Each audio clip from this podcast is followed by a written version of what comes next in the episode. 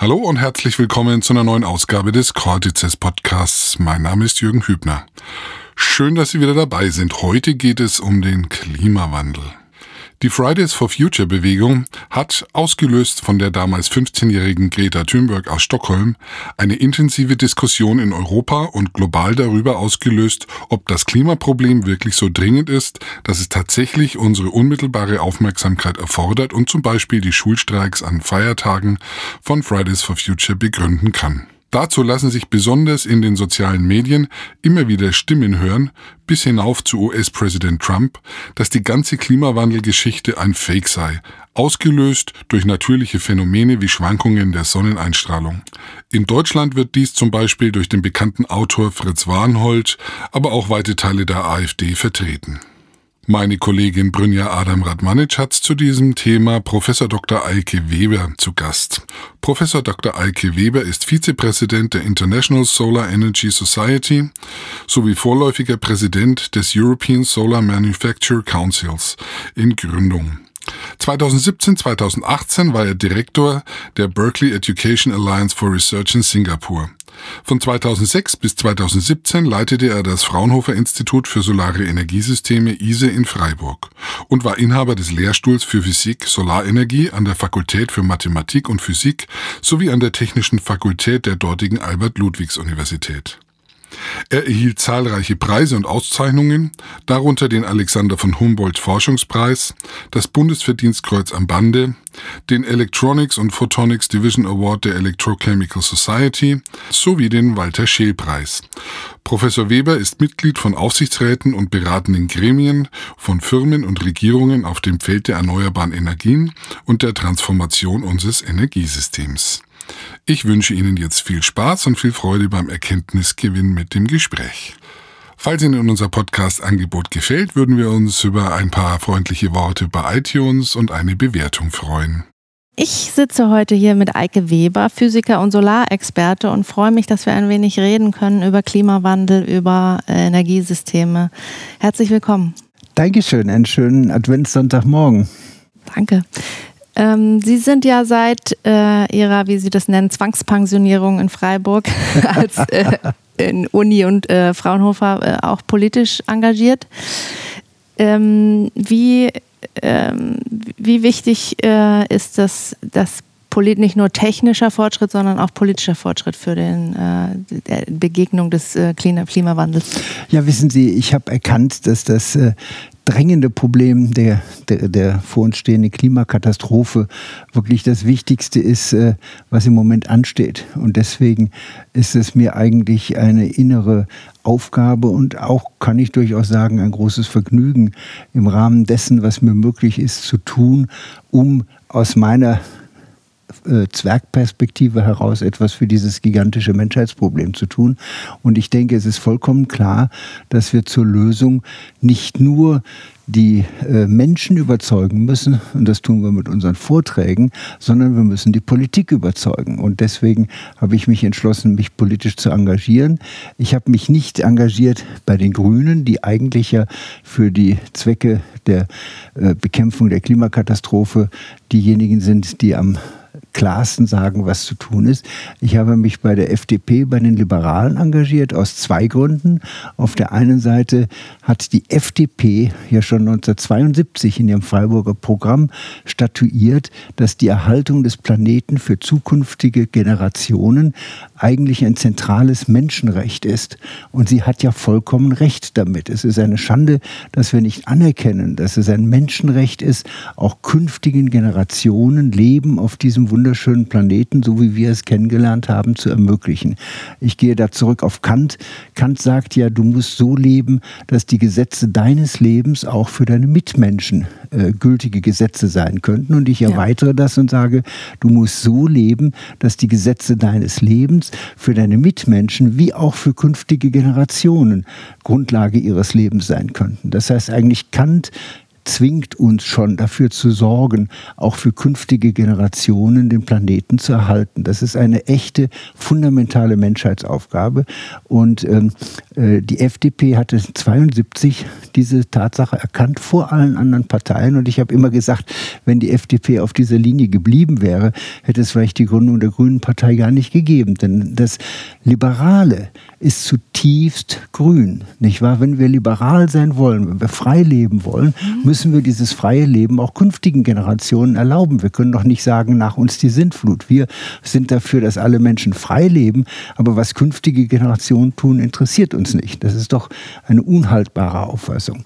Also das ist der eine Grund. Und der zweite Grund ist noch ein ganz äh, realer Grund und das ist die Tatsache, dass ich erkannt habe, dass mit der anstehenden fundamentalen Umsetz Umstellung unseres Energiesystems, der ganzen Weltwirtschaft auf Nachhaltigkeit und im Energiesystem auf erneuerbare Energien und Energieeffizienz, dass das ein wahnsinnig interessantes Programm für die Wirtschaft ist. Ja. Dass wir nicht sagen sollten, Mensch, da kommt eine schreckliche Belastung auf uns zu, eine Bürde, die wir annehmen müssen für künftige Generationen. Nein, das ist eine Chance, eine Opportunity, nicht wahr? Mhm. Eine Chance für Innovationen, für technischen Fortschritt, für Arbeitsplätze, für Wirtschaftsleistung.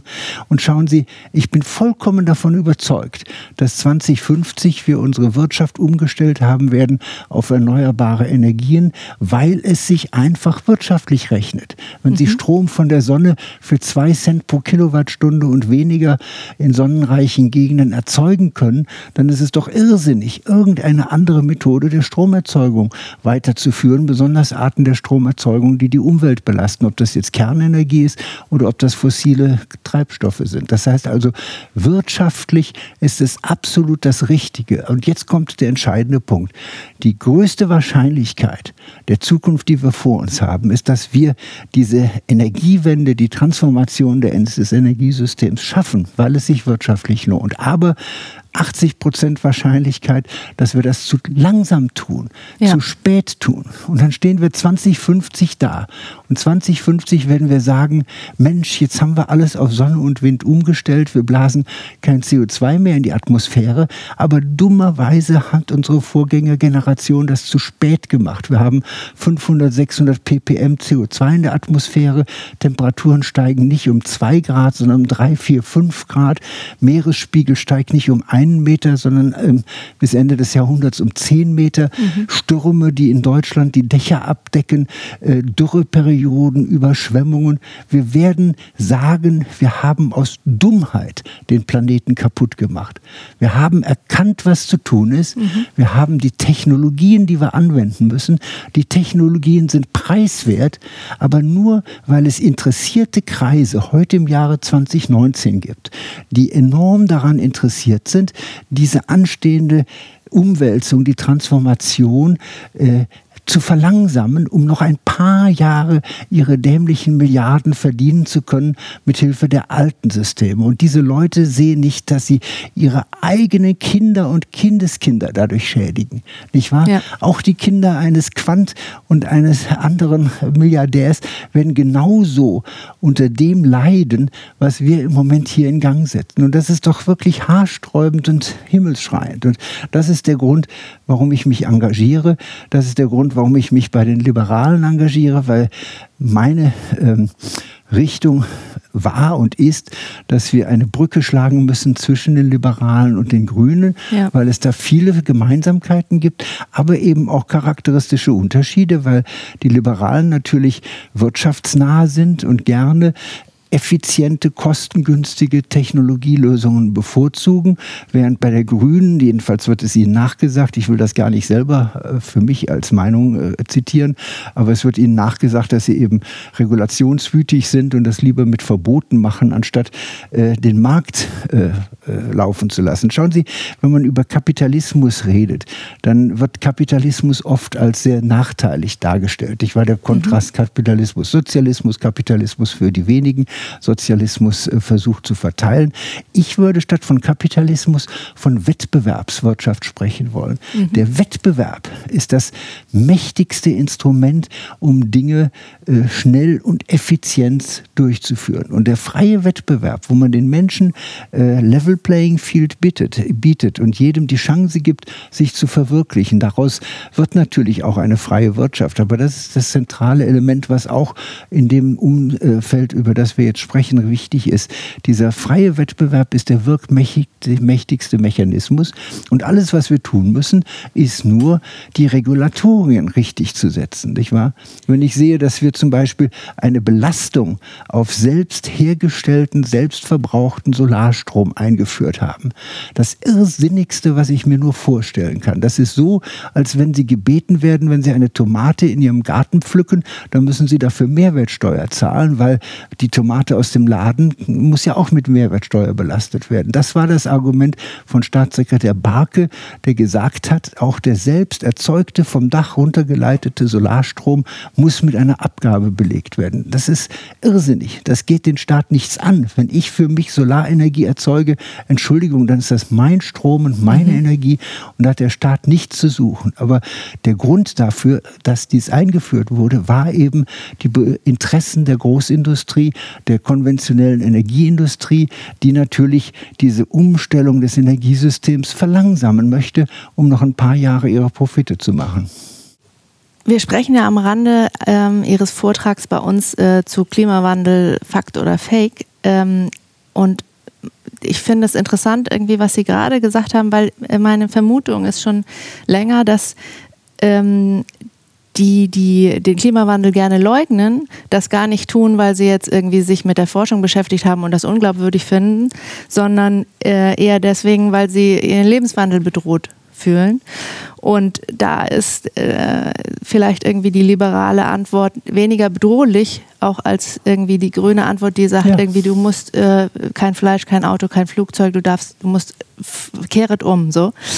Ähm, äh, ist das auch ähm, etwas irgendwie, was Sie sagen würde, dass das ein, äh, sozusagen eher Widerstand weckt, wenn man für sagt, irgendwie du musst also, als Einzelner Scham haben zu fliegen oder? Meine ja. Meinung ja. ist, dass das, worüber wir sprechen, auch völlig ohne das Klimaargument von selber kommen würde, weil es wirtschaftlich das Vernünftige ist. Mhm. Wenn man Energie günstiger bekommen kann, dann tut man das auf Dauer. Ja? ja? Das Problem ist nur, wenn wir uns alleine auf die Kräfte der Wirtschaft verlassen und sagen, jetzt lassen wir die Wirtschaft laufen, auf Dauer wird alles umgestellt auf Erneuerbare, weil alles andere wirklich teurer ist, dann wird das zu langsam sein. Das heißt, wir brauchen das Klimaargument eigentlich nicht dafür, den Leuten klarzumachen, jetzt müsst ihr euch leider wegen der drohenden Klimakatastrophe umstellen, sondern mhm. wir müssen sagen, ihr müsst nur das, was sowieso kommen wird, schneller ein bisschen schneller schneller machen mhm. wegen der drohenden Klimakatastrophe. Ich glaube, dieses Argument ist den meisten Leuten überhaupt nicht bewusst. Nicht ja. wahr? Und ich bin dafür auch von manchen Dingen vollkommen abzusehen. Es wird auch in 20 Jahren noch Flugreisen geben und wir mhm. werden auch in Urlaub fliegen können. Wir werden halt mit Biosprit fliegen. Mhm. Schauen Sie, ich finde es ein Wahnsinn, dass wir enorme Mengen Biotreibstoff heute schon erzeugen und den verbrennen wir in Autos. Ja. Autos können wir ohne ohne große technische Probleme umstellen auf erneuerbare Energien und auf äh, Strombetrieb. Und diesen wertvollen Biotreibstoff sollten wir verwenden, um mit dem Flugzeug zu fliegen. Flugzeuge werden nie elektrisch fliegen. Das ist mhm. alles vollkommener Unsinn, nicht wahr? Aber wir haben genug Möglichkeiten, äh, neutral, CO2-neutral zu fliegen. Und so müssen wir es machen. Ich finde, viele Leute schießen da über das Ziel hinaus, weil sie äh, auch technisch natürlich nicht so versiert sind, weil sie nicht wissen, um was es geht. Ich finde, äh, man sollte den Leuten sagen, diese anstehende Disruption und Revolution wird selber kommen, aber die Frage ist, wie schnell werden wir sie haben und wenn wir es zu langsam machen, dann haben wir die Klimakatastrophe vor der Nase. Also ich sehe die äh, wirklich die Sache sehr viel optimistischer und positiver, aber ich sehe sie noch nicht optimistisch darin, dass ich sage, ich glaube, wir schaffen das. Im Moment, nach dem, was ich erlebe und ohne Fridays for Future, hätte ich gar keine Chance, der, der, der Möglichkeit gegeben, diese Umstellung schnell genug zu machen. Und die einzige Hoffnung dieser Welt ist Greta und Fridays for Future. Da wollte ich gerade hin weil ja auch eine Debatte gerade in der säkularen Szene ist, irgendwie durch ein Buch von Philipp Möller, der ähm, sagt, diese Panikmache, das ist doch nicht gut irgendwie. Aber Sie würden eher sagen, das ist der Druck, den wir brauchen auf die Politik, oder? 100 Prozent. Ja. Ich finde das Gerede gegen Panikmache falsch und schädlich. Mhm. Denn Greta Thunberg hat recht. How dare you to spoil the future for our children on this planet? Mhm. Wie könnt ihr es wagen? Weiterzumachen, wo ihr wisst, was zu tun ist, mhm. wo ihr wisst, was das Problem ist, wo wir die Technologien haben. Wir, die Wissenschaft, haben stark gearbeitet in den letzten Jahrzehnten, um diese Technologien bereitzustellen. Heute haben wir die Technologien, sie sind preiswert mhm. und wir führen sie nur nicht ein, weil es gewisse Milliardeninteressen gibt, die das gerne verhindern. Ja. Und das ist wirklich die Situation und daher bin ich wahnsinnig positiv und dankbar gegenüber Greta und diesen engagierten Jugendlichen, denn es ist natürlich nicht nur Greta, sondern mhm. es sind in allen Ländern junge Menschen, die sich die Zeit nehmen, sich mit dem Thema intensiv zu beschaffen, die die Politiker in die Tasche stecken können, weil sie die Argumente kennen und die Politiker sind zu faul, die Publikationen und so weiter zu lesen, um sich mit dem Thema richtig vertraut zu machen. Also ja. Greta und die Fridays for Future Bewegung sind die einzige Hoffnung für unseren Planeten, dass wir das noch schnell genug schaffen. Und natürlich kann ich verstehen, warum das so ist. Schauen Sie, wir Grauhaarigen, und Sie sind noch nicht ganz so weit, aber ich rede jetzt mal von mir. Wir werden noch 10, 20 Jahre auf diesem Planeten einigermaßen angenehm leben können. Auch vielleicht gibt es so ein paar Stürme und Winde und so weiter. Okay. Aber jemand, der heute 20 ist, der noch 60 Jahre hier leben möchte, für den sieht die diese Perspektive vollkommen anders aus. Dem kann das Leben richtig, richtig miserabel werden später im Leben. Und deswegen ist es völlig natürlich, dass diese Kinder Panikmache machen. Die könnten es doch viel stärker machen und tun es auch. Das wird sich, mhm. das ist eine Lawine, die gerade erst in Bewegung gekommen ist und jedes Jahr mit Klimakatastrophen, die wir vor uns haben werden und die weiter leider immer schlimmer werden, wird die immer weiter verstärken. Also ich glaube, in fünf Jahren, wenn wir uns unterhalten, wird die Perspektive schon völlig anders sein. Aber das Dumme ist natürlich jedes Jahr, dass wir verlieren, ohne ernsthaft Dinge in die Hand zu nehmen, macht das, was wir hinterher tun müssen, umso schwieriger, weil ja, ja. wir schneller immer mehr machen müssen. Zum Beispiel Kohleausstieg. Mir stehen die Haare zu Berge, dass in den Jamaika-Verhandlungen, an denen auch die FDP beteiligt war, der Kohleausstieg bis 2020 entsprechend den Klimavorgaben der Bundesregierung beschlossen war, ja. eingepreist war.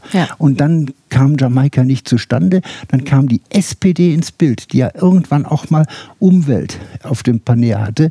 Und die SPD sagte, ach, so schnell brauchen wir das gar nicht machen. Wir kippen äh, die Kohlepläne, wir kippen die Energie, die Klimavorgabe der deutschen Bundesregierung. Was ein schrecklicher Schritt. Nicht wahr? Die offiziell freiwillig gesetzten Klimaziele wurden von der SPD in der Koalitionsverhandlung einfach nicht weiter unterstützt. Und natürlich war die CDU froh, dann diese unangenehmen Dinge nicht machen zu müssen. Mhm. Und so kam es zu dieser Katastrophe. Ich halte das Versagen bei den Klimazielen 2020 für die Erbsünde der Großen Koalition.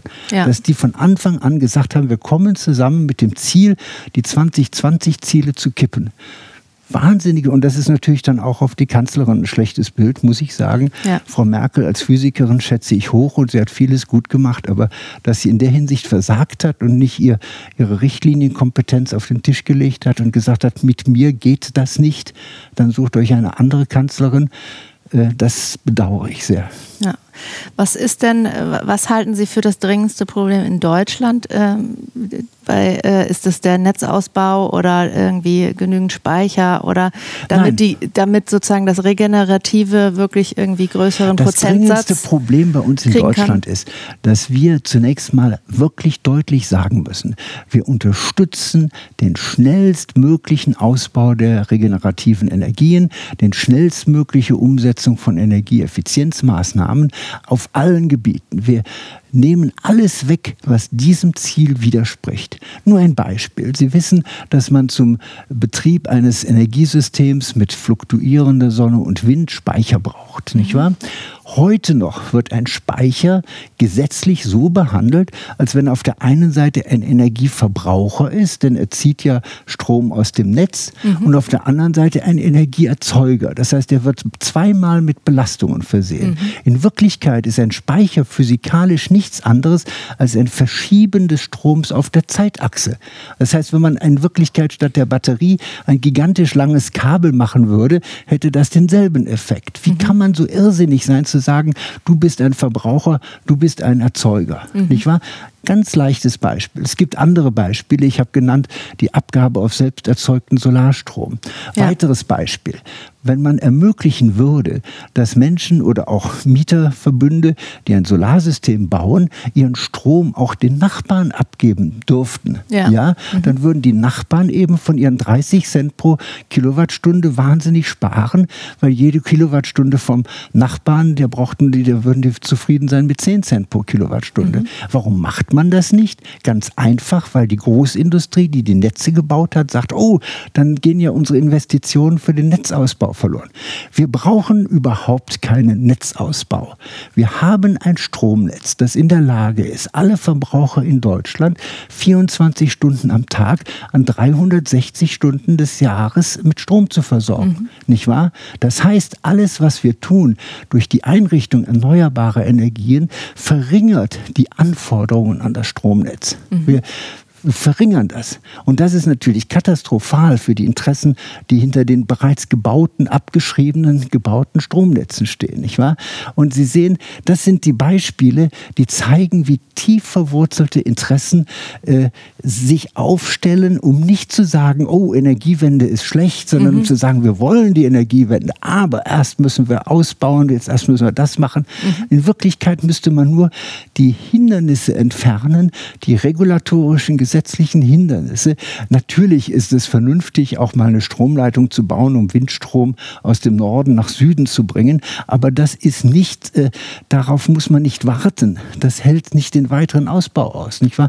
Das einzig, das Interessanteste ist der dezentrale Ausbau der Solarenergie. Solarenergie kann jeder auf sein Dach bauen, macht keinen Lärm, macht keine optischen Fehleindrücke. Das heißt also, Solarenergie sollte eigentlich auch viel stärker im Fokus stehen als heute die Windenergie. Ich bin natürlich kein Gegner der Windenergie, ich bin für die Windenergie, aber im Moment höre ich kein Wort über Solarenergie in der ganzen Diskussion. Ja. Ja. Aus einem guten Grund, weil Solarenergie gehasst wird.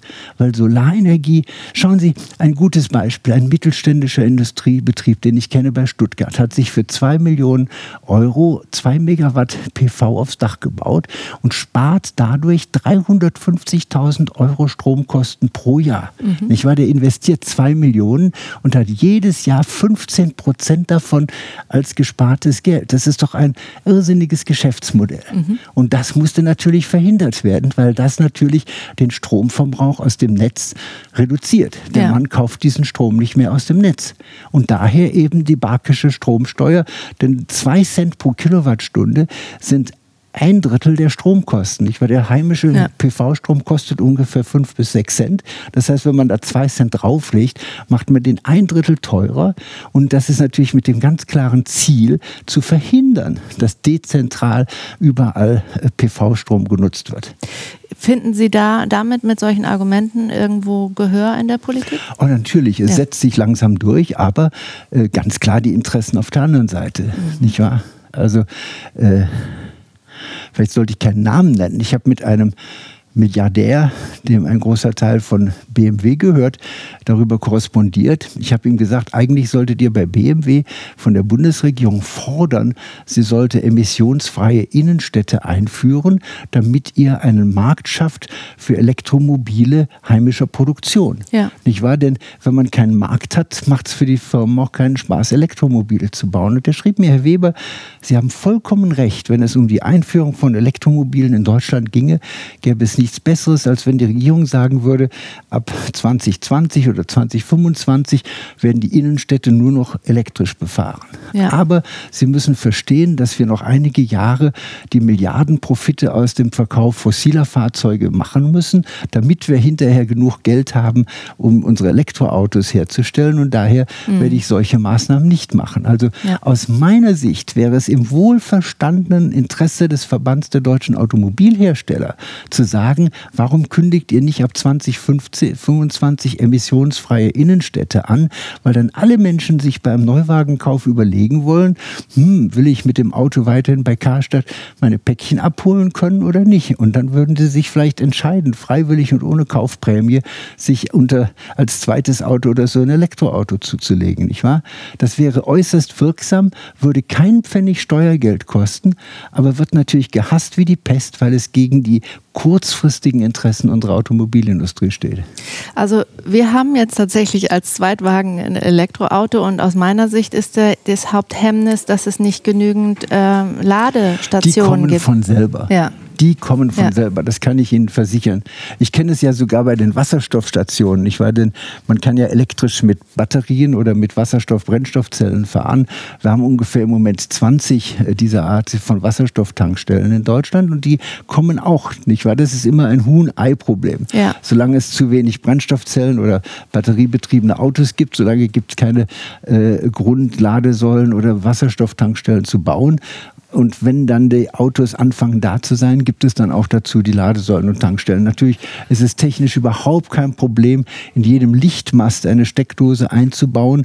Mit heutiger Technologie kann der Stecker dem System sagen, wer bin ich und ja. wo wird abgerechnet. Das ist überhaupt kein Problem. Das, die, die, Technologie haben wir doch alles, nicht? Das, das sagte mein Mann gerade auf Geschäftsreise in London war, dass sie das da machen. Natürlich.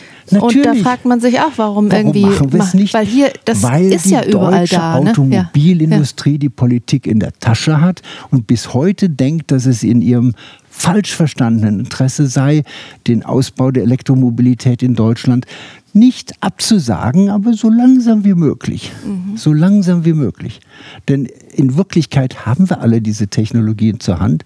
Wir könnten sie einsetzen und ich sehe eben wirklich, ich sehe das ganz realistisch. Ich meine, äh, der, der Lobbysprecher der Automobilindustrie wird bezahlt von seinen Leuten, die, ihn, die sie oder ihn bezahlen und die wollen, dass er diese Message rüberbringt. Aber in Wirklichkeit gefährden wir die Zukunft des Autostandorts Deutschland dadurch, dass wir keinen heimischen Markt haben. Mhm.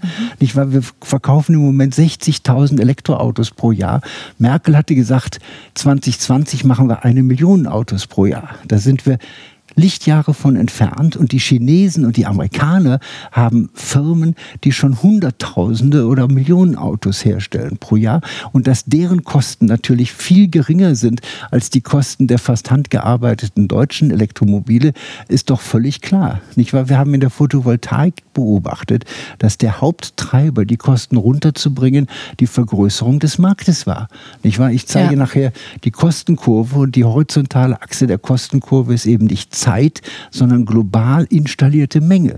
Durch das Volumen kommen die Kosten runter. Ja. Und wenn die deutsche Automobilindustrie, die deutsche Politik in der Vergangenheit überzeugt hat, dass es richtig ist, auf die Bremse zu treten und die Elektromobilität so spät wie möglich in Deutschland einzuführen, dann zerstört sie die Basis ihrer eigenen Zukunft. Denn ohne heimischen Markt wird sich da nichts tun. Wenn VW in China Elektromobile baut und verkauft, das hat auf den heimischen Markt keinen Einfluss, nicht wahr? Und ich sehe das richtig als Gefahr, denn für Deutschland ist ja Automobil eine der wichtigen tragenden Säulen. Genau, ja. Und ich finde, in Wirklichkeit sollten wir jetzt übergehen und sagen, eine weitere tragende Säule sind erneuerbare Energien. Wir sollten Photovoltaikzellen genauso wie Batteriezellen hier herstellen. Wir haben die Technologien dazu. Und wir sollten erkennen, dass das viel bessere und viel wertvollere Arbeitsplätze sind als die 20.000 Kohlekumpel, die bedauerlicherweise ihre Arbeit umstellen müssen in den nächsten Jahren. Und je schneller, je besser. Vielen Dank, dass Sie äh, hier waren für ein Gespräch und dass Sie ein bisschen Druck machen. Ich tue, was ich in meinen schwachen Kräften kann. Herzlichen Dank. Herzlichen es war mir eine Freude.